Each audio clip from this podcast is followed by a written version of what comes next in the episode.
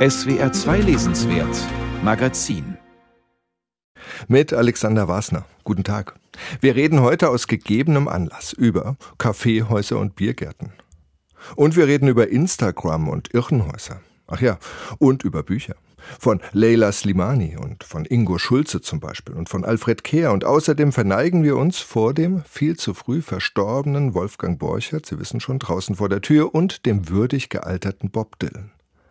Musik jetzt stammt aber erst einmal von St. Vincent. Die amerikanische Sängerin hat vergangene Woche ihr neues Album veröffentlicht, Daddy's Home. Die Retro-Videos sind totschick. Sie schließt die Lücke zwischen Talking Heads und Nirvana, meinte ein Kritiker. Und das ist der Titelsong, Daddy's Home. I signed autographs in the visitation room, waiting for you the last time in made 502.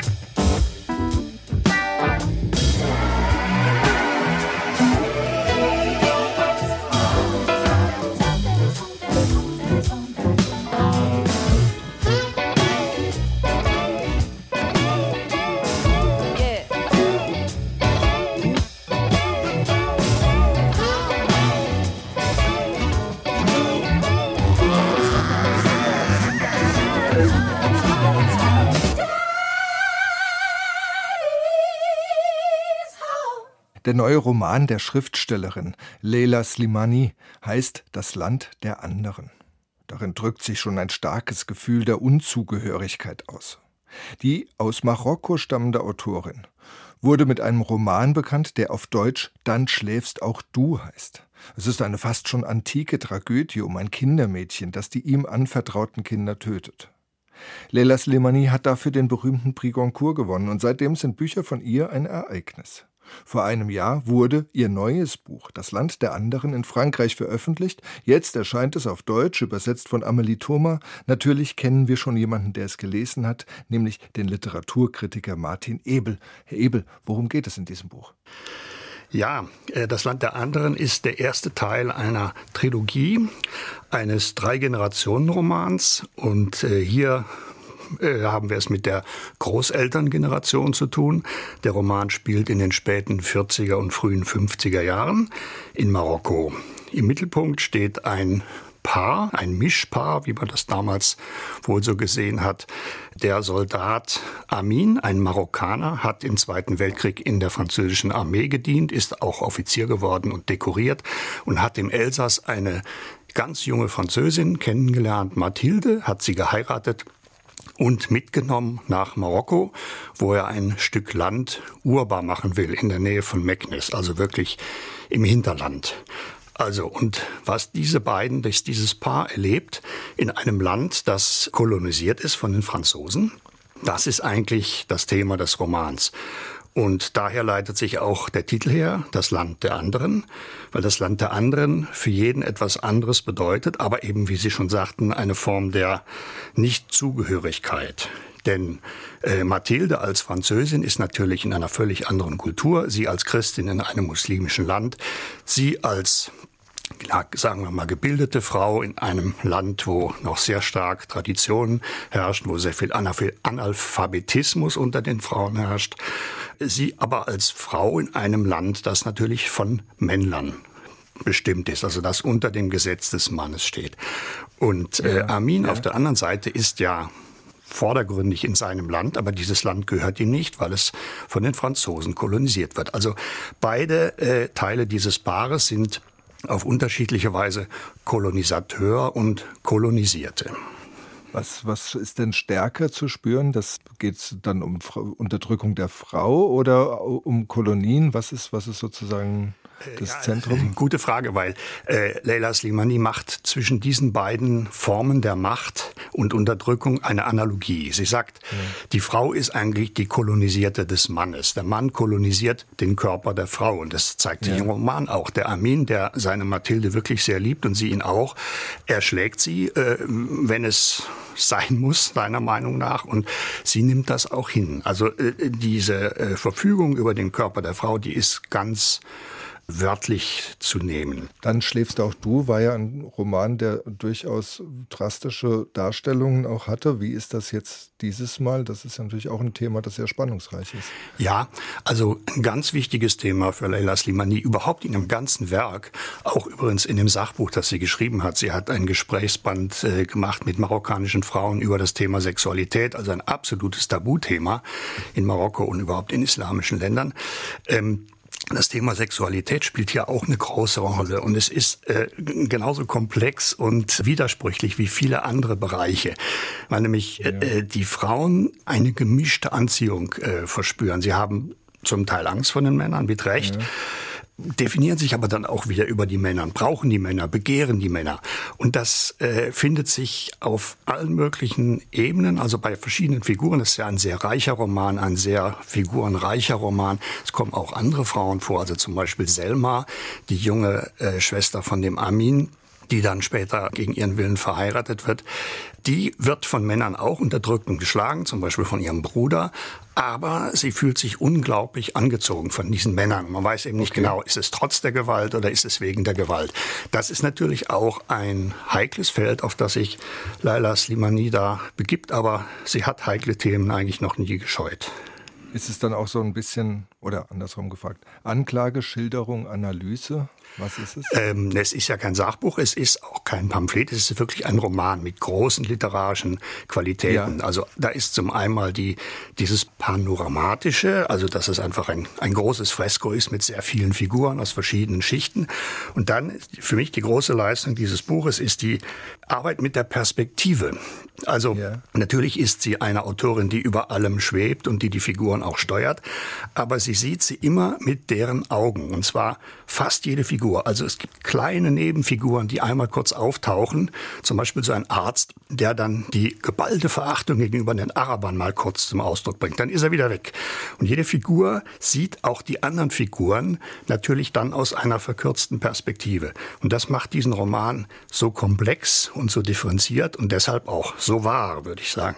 Sie klingen begeistert. Freuen Sie sich auf den zweiten Band? Ja, unbedingt. Man kann vielleicht dazu sagen, das hat einen autobiografischen oder einen familiären Hintergrund. Leila Slimani ja, lehnt diesen Roman an ihre eigene Familiengeschichte an. Also ihre Großmutter ist tatsächlich auch eine Französin gewesen, die nach Marokko kam. Und diese Großmutter hat sie noch erlebt. Vielen Dank, Martin Ebel. Leila Slimani, Das Land der anderen, übersetzt von Amelie Thoma, ist erschienen bei Luchterhand. Und jetzt singt St. Vincent Pay Your Way in Pain.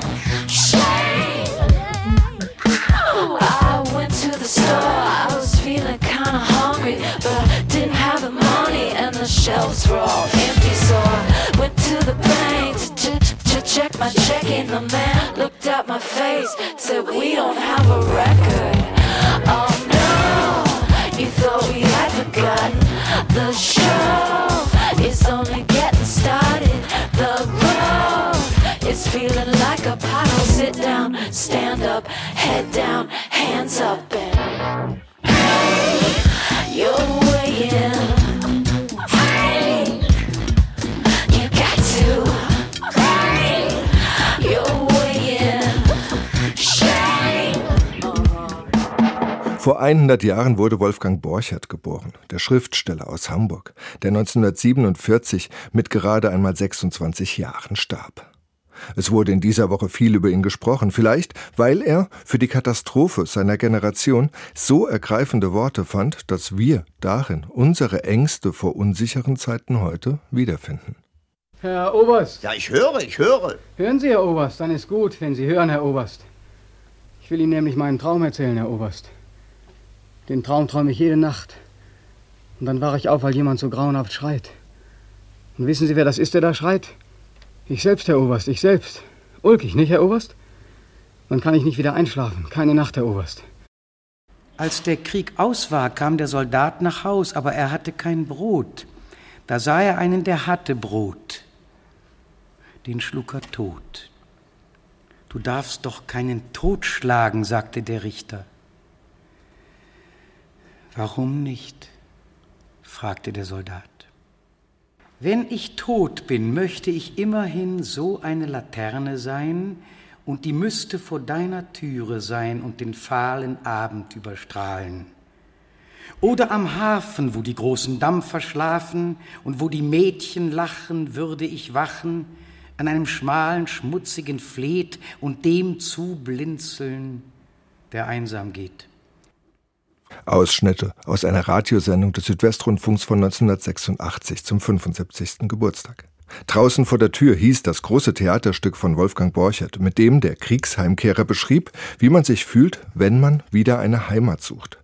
In Hamburg wurde in dieser Woche ein großes Festival für den Sohn der Stadt ausgerichtet. Das geht heute zu Ende. Bei der Eröffnungsveranstaltung war die Schriftstellerin und Übersetzerin Isabel Bogdan dabei. Sie hat sich mit Borchert beschäftigt.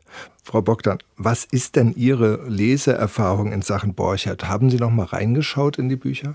Ja, ich habe äh, jetzt wieder reingeschaut und zwar tatsächlich zum ersten Mal seit der Schulzeit. Wir haben natürlich in der Schule so ein paar Kurzgeschichten gelesen und ich habe das dann unter Schullektüre und langweilig irgendwie abgespeichert. War das bei Ihnen auch so? Das und, ging mir ähm, auch so, ja. Total. Die Schule hat mir gründlich das Lesen verdorben eigentlich ja. erstmal. Schade. Ähm, und jetzt habe ich Borchardt wieder, ja sehr schade. Jetzt habe ich Borchardt wieder gelesen und war richtig geflasht, also äh, total begeistert sogar. Weswegen? Weil er wahnsinnig breit gefächert ist zum einen.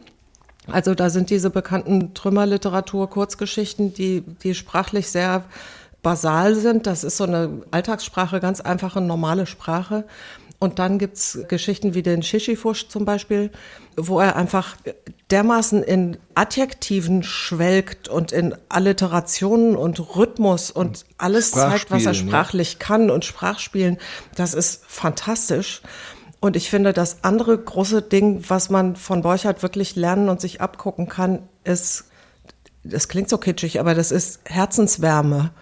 Also Ach, man schön. hat das Gefühl, dass er seine Figuren alle liebt und dass er sehr viel Wärme und Herzlichkeit allen entgegenbringt. Und das sind ja oft kaputte Figuren, die ausgestoßen sind und die draußen vor der Tür stehen und die äh, Kriegsheimkehrer sind oder Nachkriegsschwierigkeiten haben, wieder ihren Platz im Leben zu finden.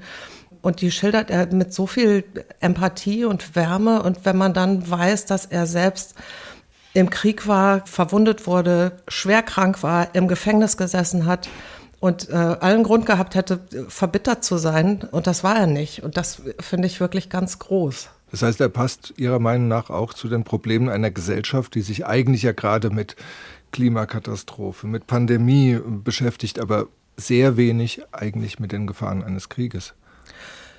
Naja, wir hatten ja in den letzten Jahren äh, ziemlich viele Leute auch in Deutschland, die aus Kriegsgebieten hierher geflüchtet sind. Mhm. Und denen könnte man mal ein bisschen von dieser Herzenswärme auch entgegenbringen. Und ich glaube auch, die ganzen Globalisierungsprobleme, äh, Klimaprobleme und so weiter, wenn wir global menschlich denken würden, was Borchardt in seinen Texten eher im, im kleinen Bereich an Menschlichkeit gezeigt hat, dann würde auch das helfen. Insofern denke ich schon, dass das aktuell ist.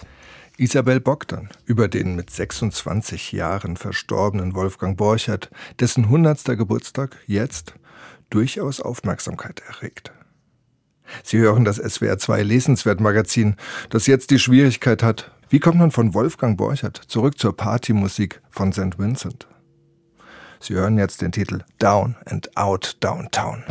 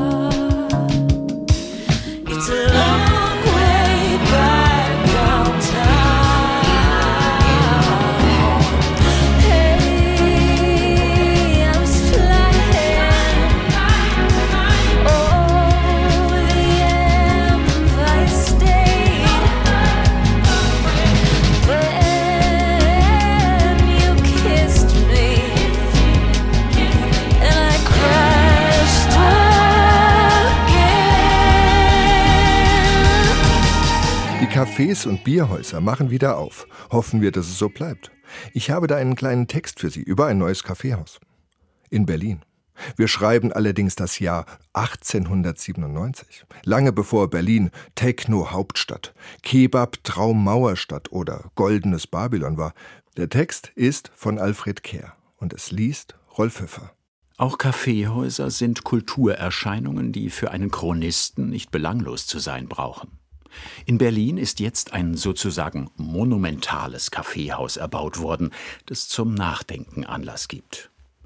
Dieses Victoria Café erhebt sich an der verschmitztesten Stelle Berlins, an der Ecke der Friedrichstraße unter den Linden, und seine Bedeutung liegt zunächst darin, dass es bestimmt scheint, dem Café Bauer ein Paroli zu bieten.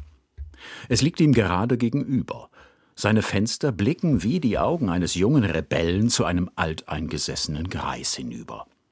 Der Konkurrenzkampf bis aufs Messer wird hier wieder einen interessanten Fall aufweisen. Das Äußere des neuen Cafés ist wahrhaft splendid. Der Hofbaurat Klingenberg hat seine Herstellung überwacht und an Marmor wie an Trachit und anderen seltenen Gesteinen ist nicht gespart worden. Man ist in Berlin gewohnt, in neuen Luxusbauten an die Wände zu klopfen, um zu hören, ob das Material echt ist und wie dick oder dünn es ist. In diesem Victoria-Café aber kann man ruhig klopfen. Es scheint eine absichtliche Verschwendung vorgeherrscht zu haben. So müssen sich die Besucher erst langsam an das neue, frisch lackierte Etablissement gewöhnen. Man sieht es den Gesichtern an, dass sie diese Umgebung vorläufig noch als Sehenswürdigkeit betrachten. Alle Tische sind gesteckt voll. aber die Unterhaltung scheint nicht in Gang zu kommen, eben weil die Gäste nach oben und seitwärts blicken und die Einzelheiten begaffen. Ununterbrochen strömen Menschen von der abendlichen Friedrichstraße herein, streifen im Vorbeigehen die sitzenden Damen und Herren mit dem Ellenbogen, sehen an die Decke, stolpern, treten den Kellner Kammerdienern auf die großen und kleinen Zehen und eilen dann die Treppe hinauf in den ersten Stock. Es gibt Weltstädte, die mögen imposanter sein als Berlin, aber wenn ich die größte europäische Stadt, nämlich London, mit Berlin vergleiche, so scheint es mir fraglos, dass Berlin zur Nachtzeit dreifach imposanter ist. Um ein Uhr ist in London alles tot, im lebenslustigen Wien sogar schon um zehn. Berlin aber bietet um zwei, ja um drei Uhr nachts noch ein bewegtes Bild, das jeden Fremden in Erstaunen versetzt. Gewiss, es ist schöner, im Café Quadri auf dem Markusplatz Venedigs zu sitzen, wenn die Abendmusik ertönt und die Venezianerinnen aus den verstecktesten Gassen hervorkommen, um barhaupt spazieren zu gehen. Aber so unvergesslich diese Erinnerungen sind, sie stehen auf einem ganz anderen Blatt als die Bilder, die Berlin bei Nacht dem Beobachter im Victoria Café bietet. Hier ist ein Maß von Lebensenergie, ein Frohsinn, der sich mit Kraft und Wurstigkeit paart, wie ich es nirgends wiedergefunden habe. Und diese Weltstadtbilder sind das Beste, was der neue Kaffeepalast zu bieten hat. Damit ist alles gesagt. Was Kaffeehäuser sonst zu bieten haben, welche nationale Bedeutung sie besitzen, ist eine heikle Frage. Dem Charakter unseres Volkes entspricht es auffallend mehr in Bierhäusern zu sitzen, aber schon Bismarck war der Meinung, dass Bier in reichlichen Quantitäten genossen verdummend wirke. Entnommen haben wir diesen Text einer gerade erschienenen vierbändigen Ausgabe von Plauderbriefen Alfred Kers. Alfred Kerr, das war eine Kritikerlegende im späten 19. und frühen 20. Jahrhundert. Als Stilist wie als Kunstrichter hat er bis heute einen gewaltigen Ruf. Den Alfred Kerr-Preis zum Beispiel, den wünschen sich viele Kritiker. Maike Fessmann hat ihn 2006 bekommen und sie ist Berlinerin. Und also rede ich mit ihr über die Texte von Alfred Kehr. 25 Jahre lang hat Alfred Kehr diese Plauderbriefe nach Königsberg geschickt. Was sind das eigentlich für Briefe? Ja, das sind keine Briefe, die an einen direkten Adressaten gehen, sondern das sind Briefe aus der Hauptstadt des Deutschen Reiches nach Königsberg, die in der Königsberger Allgemeinen Zeitung veröffentlicht wurden und das heißt, er hat die einmal pro Woche geschickt, über 25 Jahre. Er musste also sich echt was einfallen lassen, um die jeweils zu füllen. Dadurch hat er natürlich einen Blick, der von vornherein so ein Panoramablick ist. Er nimmt einfach alles wahr, was er kriegen kann, damit er diese Briefe füllen kann. Er ist ja eigentlich als Theaterkritiker bekannt. Geht es denn in den Texten auch ums Theater? Es geht eigentlich sehr wenig ums Theater. Also er beschreibt schon auch, dass am Theater eigentlich das Drumherum viel interessanter ist als das Theater selbst, als Gesellschaftsspiel, das, die Theateraufführung, um Leute zu treffen. Aber das Dolle ist, dass er eigentlich in dieser Zeit mit seiner geschulten Wahrnehmung, die er durch das Theater hat, einfach auf alles zugreift, was möglich ist vom Wetter, ja, also Witterungsbetrachtungen schreibt er einmal, sei gar nichts Verächtliches und man könnte das alles auch als Witterungsbetrachtungen zeigen, als Atmosphärenprosa, ja. Die Natur beschreibt er, die Sprache. Es gibt wunderbare Beschreibungen der typisch Berliner Art zu sprechen. Schnottrigkeit, den Ausdruck kennt man ja, aber er spricht von Schnapprigkeit. Ja? Schnapprigkeit? Schnapprigkeit mit okay. Doppel B. Also das ist ein toller Ausdruck für dieses sehr, sehr schnelle, geradlinige Berliner Sprechen. Ja? Dann beschreibt er Gerichtsverhandlungen sehr detailliert eigentlich und er ist einfach auf alles neugierig, was möglich ist. Der technische Wandel spielt eine große Rolle. Also Luftschiffe sind damals geflogen, Otto Lilienthal ist abgestürzt, er spricht vom Märtyrer im Zeichen des Verkehrs. Die elektrischen Equipagen fallen ihm auf. Was, was ja, war das elektrische Equipagen? Mit praktisch elektrischen Zugpferden schon dran und er ahnt, dass es bald keine Pferde mehr geben wird. Ja. Und okay. gleichzeitig auch, ne, auch toll, dass er praktisch den aufkommenden Radverkehr, also das, was wir jetzt versuchen wieder einzurichten in Berlin und anderen Großstädten, da erlebt er praktisch den Aufschwung mit. Auch da gibt es herrliche Beschreibungen, wie Damen in Bluderhosen äh, den Kurfürstendamm herunterradeln, winken, wanken, jubilieren. Ja? Also so, so praktisch der Beginn ähm, der, der, der, Freiheit des Radfahrens. Und ja. ich meine, Alfred Kehr ist ja ein glänzender Stilist, das kann er wahrscheinlich auch alles gut rüberbringen. Ihnen? Er beschreibt es einfach wunderbar, aber er beschreibt auch da schon im Zusammenhang, dass jetzt überall die Pflaster aufgerissen werden, eben für die Radfahrer. Und die Automobile kommen ja auch noch dazu, die elektrischen Hochbahnen, die Frage, ob man die ober- oder unterirdisch führen soll. Das heißt, Berlin ist eine Stadt im Wandel. In der Zeit, wie war das Gefühl da? Was wandelt sich? Also es wandelt sich einerseits die Technik und andererseits merkt man auch, dass von dieser Reichshauptstadt äh, die Reisen möglich werden. Das Ausgreifen wird viel größer. Und einerseits gibt es über 25 Jahre, deshalb ist es toll, das alles zu lesen, am Stück zu lesen, ja, äh, gibt so zyklische Wiederholungen. Immer vor Pfingsten geht es darum, wird das Wetter wohl gut oder nicht? Also die Frage, die wir ja. uns jetzt auch stellen. Jedes Jahr taucht es wieder auf oder an Ostern ist es immer schlecht. Ja. Also fast ist es Erstaunliche, wie wenig sich eigentlich verändert hat. Ja, also diese, Und dieses diese, ungeheure Berliner Ego, ist das auch in dieser Zeit entstanden? es kommt natürlich aus dieser Zeit. Also das wird einem erst klar, dass diese, diese etwas Berliner Überheblichkeit, die zur Zeiten der Mauer etwas seltsam immer war für die Rest-BRD. Was bildet ihr euch ein da oben in Berlin? Ihr seid doch nur so eine halbe Stadt. Die kommt natürlich aus der Zeit, als Berlin die äh, Hauptstadt des Deutschen Reiches war. Aber jetzt gleichzeitig reichen 25 Jahre. Das ist ja eine, auch eine, eine historisch spannende Zeit. Unter anderem findet in dieser Zeit der Erste Weltkrieg statt. Wie erlebt Alfred Kehr den? Also das ist auch eine hochinteressante Sache. Also er beschreibt den Ausbruch des Weltkriegs mit einer Szenerie, die auf dem Boulevard unter den Linden spielt äh, wie plötzlich alle Menschen dahin laufen. Es ist still, es ist leise, äh, verlangsamt, also wie eine Szenerie in Zeitlupe. Er selber hat sich sofort freiwillig gemeldet. Äh, es gab aber schon so viele Freiwillige. Wir wissen ja, die halbe Avantgarde hat sich in den Krieg gestürzt. Also er wurde nicht, nicht genommen und lustigerweise erklärt er das auch damit, dass die im Krieg ja gar nicht so viel Nachrichten produzieren können, wie er eigentlich braucht. Also er wäre auch deshalb bereit gewesen, in den Krieg zu ziehen, um teilzunehmen, ja. Und dann passiert aber was sehr Interessantes auch in Hinsicht auf die Krise, die wir jetzt heute haben mit Corona, dass er am Anfang denkt, es gibt kein anderes Gesprächsthema mehr. Und dann stellt sich so eine gewisse Normalisierung ein, so nach einem Vierteljahr. Ja. Und er huldigt praktisch den kleinen Fluchten. Also man muss ja mal was anderes erleben. Dann gibt es eben Radfahrten und Reisen quer durch Deutschland. Und man merkt, dass eigentlich die, der Blick durch den Krieg geschult wird für die kleinen Schönheiten des Alltags. Der wird sehr, sehr viel schärfer. Und dieser Krieg ist in diesem ganzen vierbändigen Mammutwerk so eine Art Kipppunkt, wo er plötzlich auch selber überlegt, was mache ich hier eigentlich? Was wird, wie, wird, wie, wie wird man diese Plauderbriefe in der Zukunft lesen. Was kann ich liefern, was ein Geschichtsbuch nicht liefern kann? Also er überlegt tatsächlich, wie wird es in 100 Jahren sein, diese Briefe zu lesen. Und was also 100 nimmt er Jahre fällt explizit. Dass eben das, was normalerweise in der Geschichtsschreibung nicht vorkommt, das sein wird, was interessant ist. Und genau so ist es. Es sind Details.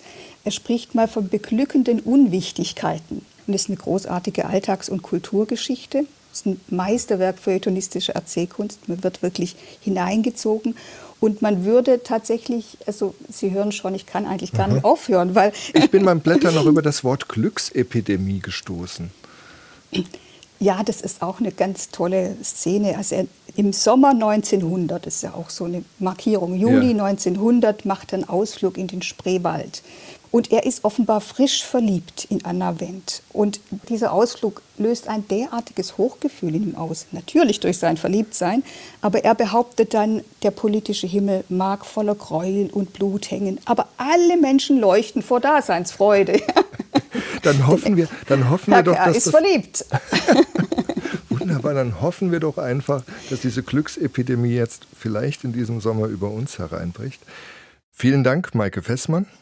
Alfred Kehr, Berlin wird Berlin, erschienen bei Waldstein, vier Bände für 128 Euro und die lohnen sich für alle, die die Berliner Republik mal in ihrer Babyphase kennenlernen wollen. Sie hören das SWR 2 Lesenswert Magazin mit St. Vincent, Live in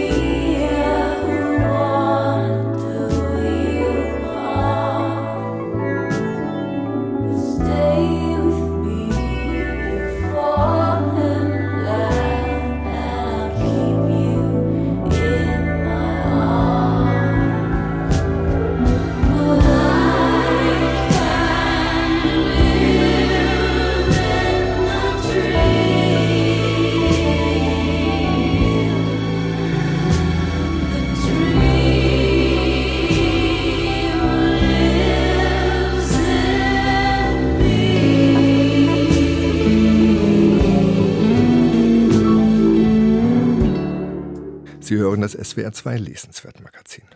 Und trüb und trüber blick ich in die Ferne und keine Hoffnung Morgenstrahl erwacht. Das hat Torquato Tasso gesagt, der Dichter, der lange im Irrenhaus war. Tasso im Irrenhaus heißt der neue Erzählungsband von Ingo Schulze und es geht um den Künstler in der Welt, nicht im Irrenhaus, falls man das irgendwie unterscheiden kann. Ingo Schulze gilt als einer der schlauesten Autoren, die wir haben, aber Kritik hat er von vielen Seiten bekommen, mal dafür, dass er zu politisch ist und mal dafür, dass er nicht eindeutig genug sei. Allen recht machen, das schafft keiner. Michael Au hat Tasso im Irrenhaus gelesen. Tasso im Irrenhaus heißt der neue Erzählungsband von Ingo Schulze. Aber halt, von einem neuen Erzählungsband kann nur bedingt die Rede sein. Die drei Langerzählungen das Deutschlandgerät, Tasso im Irrenhaus und die Vorlesung sind allesamt bereits vor Jahren erschienen. Für die Buchausgabe hat der Autor sie überarbeitet bzw. umgeschrieben. Es sind Künstlernovellen, wie sie uns in der Literaturgeschichte seit dem Sturm und Drang begegnen. Oft sind Künstler zwischen Kreativität und konformistischer Gesellschaft zerrissen. Darüber lässt sich bekanntlich gut erzählen. Gehen wir die Texte mal durch. In Das Deutschlandgerät schildert der Erzähler, ein Schriftsteller, seine Beziehung zu einem älteren Kollegen, einem Dissidenten aus der DDR, der im Westen nie wirklich Fuß fassen konnte. Der Erzähler fühlt sich ihm alles andere als nahe, entwickelt über die Jahre hinweg ein ständig wachsendes Interesse an dessen unzugänglicher, rätselhafter Persönlichkeit. Erst nach dessen Tod erschließt sich diese in Gesprächen mit der Witwe des ehemaligen DDR-Autors, der stets nur mit seinen Initialen BC genannt wird. BCs Witwe sagt über den Verstorbenen Sätze wie diese. Er spürte deutlich, welches Verhalten von ihm erwartet wurde und welches Befremden auslöste. Wenn er einen Grund sah, sich über die Vorgänge in der DDR aufzuregen, entsprach er der Erwartung, da hielten sie ihm ein Mikrofon hin. Wenn er über hiesige Zustände herziehen wollte, wurde das Mikrofon eingepackt und man erwartete, dass er genug Feingefühl hatte, um dahinter zu kommen, warum das so war. Es geht in diesem Text, den es zuvor auch schon als Hör- und Schauspiel gab, viel um die Rolle des Schriftstellers. Um die Frage etwa von Opportunismus und Widerständigkeit, um die Bestandskraft von Kunst und Literatur, um Bekenntniszwänge und innere Emigration. Um jene Themen also, die Ingo Schulze seit jeher bewegen. Die Auseinandersetzung mit Kultur und Geschichte, mit dem Verhältnis des Individuums zur Gesellschaft bestimmt auch die Titelgeschichte Tasso im Irrenhaus. Wieder wird ein reales Kunstwerk. Eugène Delacroix gleichnamiges Gemälde aus dem Jahr 1839 zum Katalysator einer Begegnung zweier Intellektueller in einem Schweizer Museum. Der Ich-Erzähler schaut sich das berühmte Gemälde an, über das er eine Rede halten soll, als ihm ein älterer Herr ein Gespräch aufzwingt. Dieser ergeht sich in einer Suada über die ihm verhasste Schweiz, das Unrecht auf der Welt und wie sehr es uns alle abstumpfen lässt. Und während der Erzähler sich im Museum in Wortkargheit übt, sucht er kurz darauf lesend und schreibend Schutz vor einer weiteren ungewollten Begegnung. Diesmal auf einem Schiff, auf dem ein zutiefst unsympathischer Zeitgenosse, der Sandfarbene, wie er genannt wird, den Nerven des Erzählers zusetzt. Der Sandfarbene bringt seinen Fuß sofort wieder in Stellung und ich füge ein, dass eine Geschichte über die Schweiz, aber das betrifft ja nicht nur die Schweiz, dass also eine gute Geschichte über den Westen den Genuss schildern muss, das Wohlleben und die Behaglichkeit und zugleich zu zeigen hat, wie dünn das Eis ist, auf dem wir uns bewegen, wie schwarz und tief der Abgrund darunter. Schreibe ich, sehe auf, blicke über das grüne Wasser, als mich mein Nachbar mit schweizerischem Zungenschlag anherrscht müssen Sie immerzu was notieren, notieren und notieren. Das macht einen ganz wirr. Delacroix Gemälde zeigt den italienischen Renaissance-Dichter Torquato Tasso in einer Art Gefängniszelle sitzend, wie er durch die Gitterstäbe hindurch begafft wird. Ahmt die Kunst das Leben nach oder das Leben die Kunst? Jedenfalls wiederholt sich die Figurenkonstellation des Bildes in der Erzählung auf dem Schiff. Dort wird der Autor zum von Irren umstellten Tasso und wir Leserinnen und Leser begreifen, dass man nicht verlangen kann, verstanden zu werden, wie es in der furios erzählten dritten und letzten Erzählung die Vorlesung heißt. In der bittet ein todkranker Maler namens Johannes Grützke, ja, der Johannes Grützke, einen Autor, der zufälligerweise oder auch nicht Ingo Schulze heißt, über ein Bild von ihm zu schreiben. Nicht von ungefähr hat Ingo Schulze, also der Reale, diesen Stoff ursprünglich als Dramolett verfasst, denn es wird geredet und gestritten, bis dem Erzähler alle Gewissheiten verloren gehen, über bildende Kunst und Literatur, aber auch über die Wahrheit, die man nicht wollen könne, weil sie sich meist später erst offenbare, wie Grütz gemeint. Und überhaupt. Moderne Kunst ist Blödsinn, in einer Art rhythmischem Sprechgesang. Wir haben nichts damit zu tun, erwiderte der Maler Grützke. Herrlich, diese Groteske vom Maler und dem Autor. Leichtfüßig erzählt, selbstironisch, voller unerwarteter Wendungen. Für die beiden anderen Geschichten gilt das leider nicht. Die sind in ihren Botschaften wenig überraschend und arg selbstreferenziell. Michael Au über Ingo Schulze, Tasso im Irrenhaus. Das Buch ist bei DTV erschienen. Sie hören das SWR 2 Lesenswertmagazin.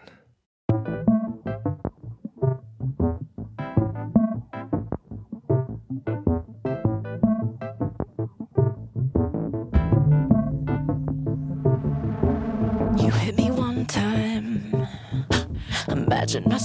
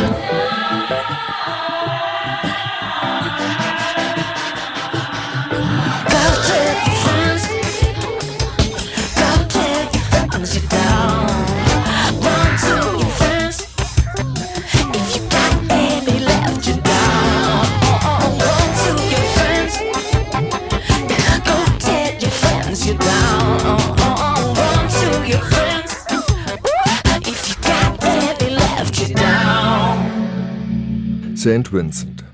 Down. Du ziehst mich runter. Dabei klingt die Musik so ganz anders. Mehr nach Das tust du mir nicht mehr.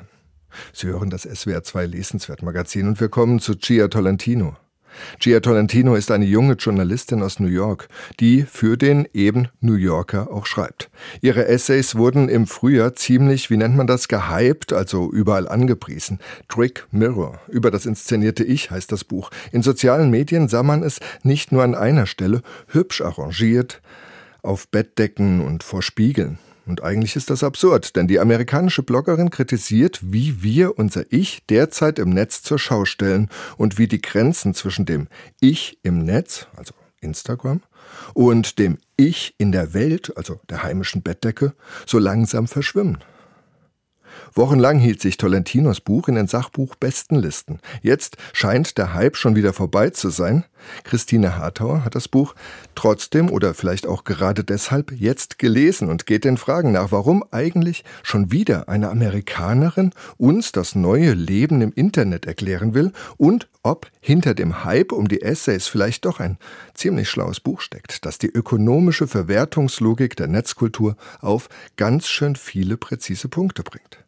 Ein Jahr im Lockdown, ein Jahr der Lieferdienstpizzen und ein Jahr des Streaming. Sitzen, essen, gegen das schlechte Gewissen anspazieren.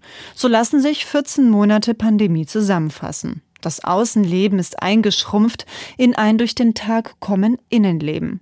Umso absurder kommt einem der normale präpandemische Wahnsinn vor, den die Essayistin Gia Tolentino in ihrem ersten Buch beschreibt. Zum Beispiel das Mittagessen in einer Salatbar. Eine Reihe von Menschen, die ansteht, um einen Grünkohl Caesar Salad zu bekommen.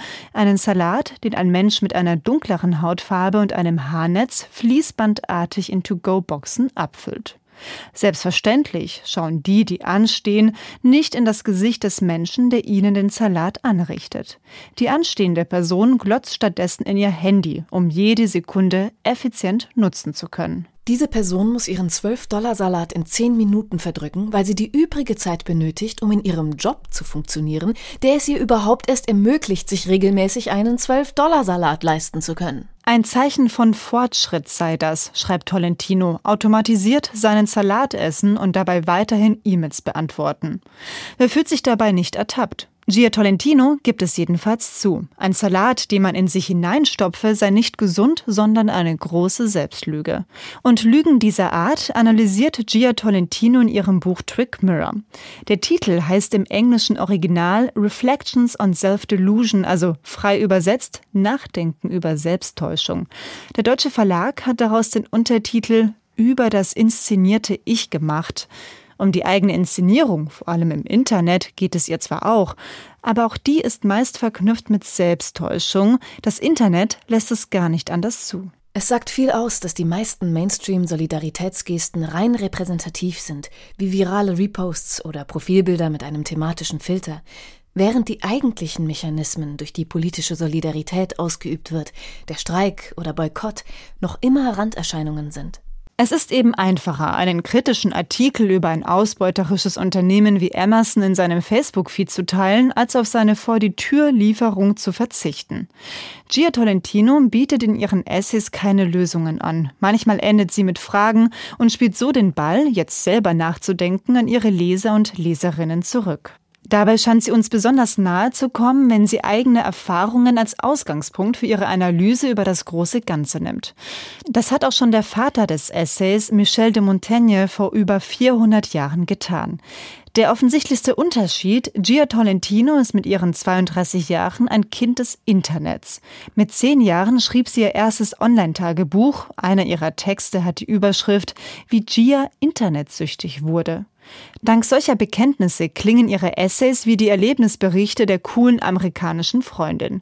Ihre eigene amerikanische Lebenswelt, Politik und Popkultur spiegeln sich damit auch in ihren Texten. Dass sie sich mit dem Naheliegenden kritisch auseinandersetzt, ist nicht überraschend, nur dieser Vergleich, der gerne gemacht wird, passt damit nicht ganz. Tolentino schreibe wie eine internetgeschädigte Susan Sontag. Es gibt aber zwei Unterschiede. Susan Sontag würde sich nie derart in den Fokus stellen, außer sie wäre wirklich unheilbar Internet geschädigt und Sontags Blick reichte auch über den Atlantik bis nach Europa. Wenn Gia Tolentino über Heldinnen aus der Literatur schreibt, die sie geprägt haben, dann sind es vor allem Figuren aus dem englischsprachigen Raum. Oder wenn sie die Generation der Millennials als eine beschreibt, die von sieben Betrugsmaschen geprägt wurde, dann sind das sieben amerikanische Betrüger, die sie uns vorstellt. Leute wie Amazon-Chef Jeff Bezos, Facebook-Chef Mark Zuckerberg oder Donald Trump. Ihrer Generation hätten diese Leute gezeigt, dass sich Betrug auszahle. Und hier offenbart sich eine der Tatsachen über die Trump-Ära, die mich am meisten fertig macht.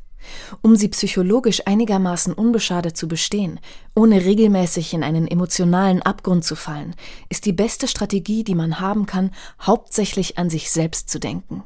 Sehr amerikanisch, denkt man. Beim Lesen der Texte merkt man aber auch, dass Amerika doch nicht so weit weg von uns ist. Die Dominanz der USA im Bereich des Internets ist riesig. Nicht nur kulturell, auch die Strukturen der eigenen Selbstoptimierung in einem westlichen, spätkapitalistischen System sind in vielen Bereichen identisch. Auch hier verkauft uns der Mainstream-Feminismus die Arbeit an der eigenen Schönheit als Self-Care. Und die Kleidung, die man dafür trägt, heißt Athleisure, überteuerte, viel zu enge Sportkleidung. Kleidung, die den weiblichen Körper als Vermögensanlage in Szene setzt, Tolentino nennt es eine spätkapitalistische Fetischkleidung. Sie macht aus erstmal banal wirkenden Alltagsbeobachtungen zu Sportkleidung oder der Salatbar kritische und fundiert recherchierte Gegenwartsanalysen. Mit ihnen hält sie sich und uns einen Spiegel vor, der zeigt, wer wir geworden sind, dank des Internets und seinen Auswüchsen. Gia Tolentino jedenfalls hat davon profitiert. Sie hat es geschafft, dass Millennials ihr Buch massenweise für Instagram in Szene setzen. Was für eine Ironie. Jetzt wünscht man ihnen nur noch, dass sie es auch lesen. Christine Hartauer über die Essays von Gia Tolentino. Passend zur Selbstbespiegelung jetzt St. Vincent mit Somebody Like Me.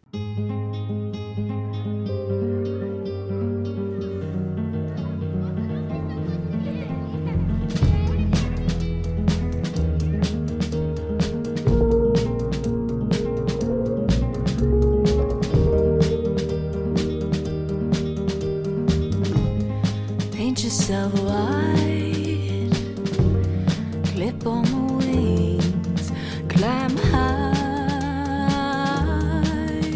to the top of a building. Doesn't make you an angel or some kind of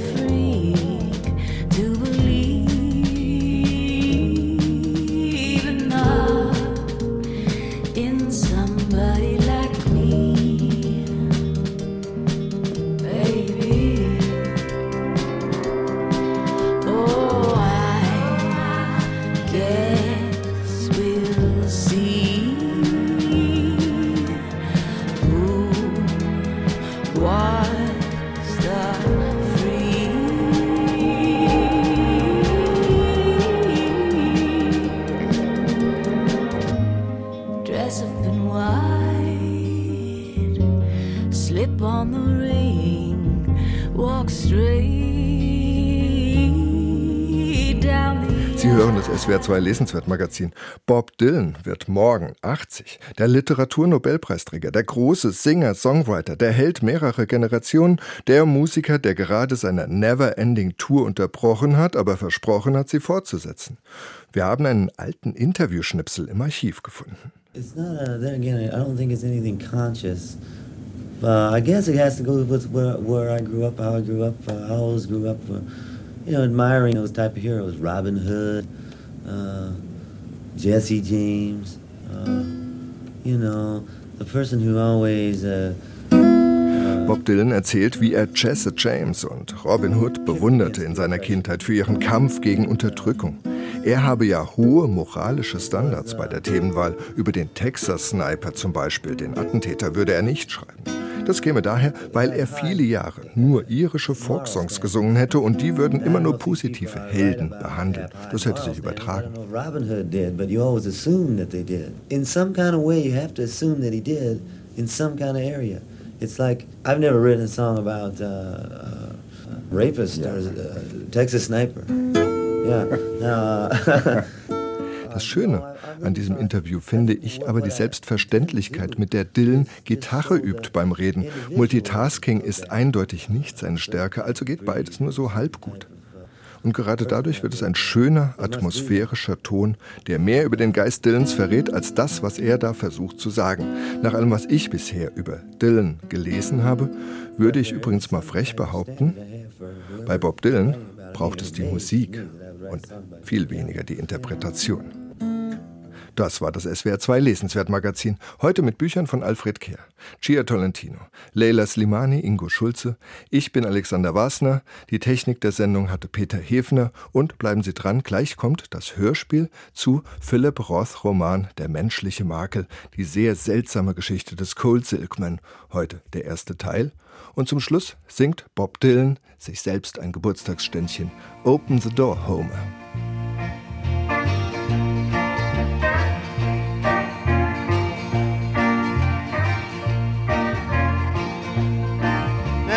Certain thing that I learned from Jim that he'd always make sure I'd understand.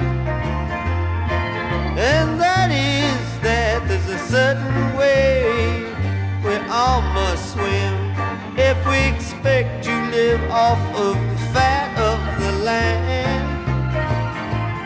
Oh, Open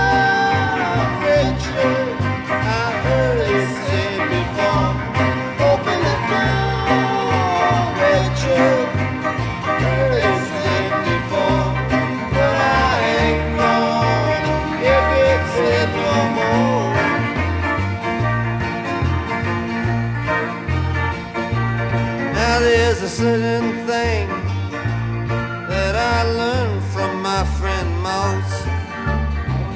That fellow who never blushes, and that is that one must always flush out his house. If he don't expect to be housing flushes,